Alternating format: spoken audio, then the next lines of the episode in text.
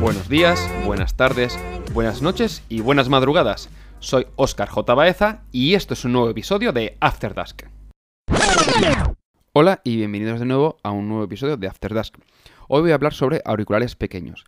He estado buscando unos auriculares que llevar siempre encima porque me compré unos Avantri hace un año aproximadamente que son Bluetooth, tienen muy buena autonomía y si se, acaba, se queda sin batería le puedes conectar el cable de audio, pero eh, no puedo llevarlo normalmente encima y a lo mejor por lo que sea eh, tengo que ir a pillar el autobús y demás y no me acuerdo de cogerlos, quiero tener algo que siempre pueda llevar encima. El caso es que he estado buscando algunos que fuesen Bluetooth, como por ejemplo alguno de Sony, en particular el WISP500B. El problema es que mucha gente comentaba que se caen con bastante facilidad. Otra opción sería los AirPods de Apple, pero el tema de mm, que no estén conectados, ya sé que hay cablecitos y demás, pero es algo que no me termina de convencer y no me aporta nada que no me que no consiga con cualquier otro tipo de auricular. Y luego tengo una larga ristra de auriculares Bluetooth de marcas asiáticas que puedes encontrar en cualquier tienda online. El problema de estas es que en su gran mayoría son auriculares que son de tipo intraoral interno, es decir, se tienen que meter dentro del oído y a los 10-15 minutos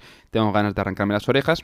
Por lo tanto, tampoco es una opción. Estuve probando unos Soundpits no recuerdo ahora exactamente el modelo, eh, al final tuve que devolverlos porque era, o sea, no podía utilizarlos. Como otra opción eh, existen los, eh, los de Google, los Google Pixel Buds, que son similares a los AirPods, con la particularidad de que puedes utilizar el Google Assistant y puedes hacer traducción simultánea utilizando Google Assistant para que te haga las traducciones en tiempo real. El problema es que los Google Pixel Buds no están disponibles a la venta en España, incluso después de haber pasado aproximadamente creo que un año y algo de su lanzamiento, pero sí que han puesto a la venta los Pixel USB-C AirBuds, que básicamente es lo mismo, pero en lugar de utilizar una conexión Bluetooth, te permite conectarlos a través de USB-C. He estado también mirando muchas opciones para conectar eh, por USB-C a algún auricular, es decir, tienes la opción de utilizar el adaptador que es de USB-C y después tienes el conector de audio y conectas cualquier tipo de auricular, pero muchas veces tenía incompatibilidades. Parece que el Pixel 2 XL tiene algún, bueno, los Pixel 2 en general tienen alguna problemática por el tema del conector y me daba un pelín de problemas.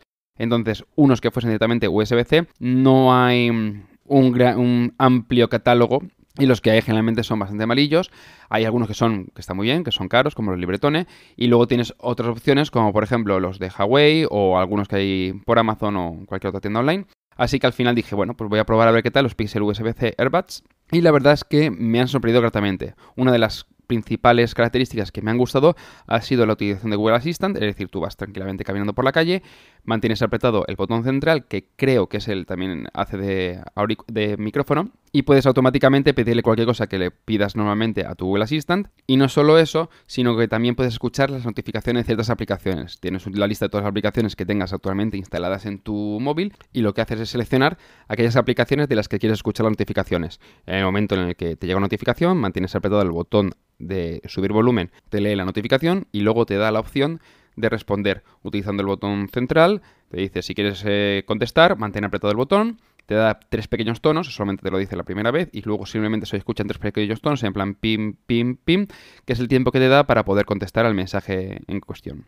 Y respecto al audio, en principio no he tenido ninguna queja, la verdad es que se oyen bastante decentemente, pero no tienen cosas como, por ejemplo, algunos auriculares que no de 35 euros, sino de ciento y pico euros, como por ejemplo la reducción de ruido o unos buenos graves, etcétera, etcétera. Correctos, sin más. En resumidas cuentas, si lo que buscáis es un auricular USB-C o algo que podéis llevar encima. En mi caso me venía muy bien por el hecho de que tampoco tengo que cargarlo, algo que con los Bluetooth sí que necesitaría y total lo voy a utilizar a lo mejor una vez al mes o dos veces al mes y no tengo que estar pendiente de si tengo carga o no en los otros auriculares, ni tampoco tengo que llevar algo tan grande.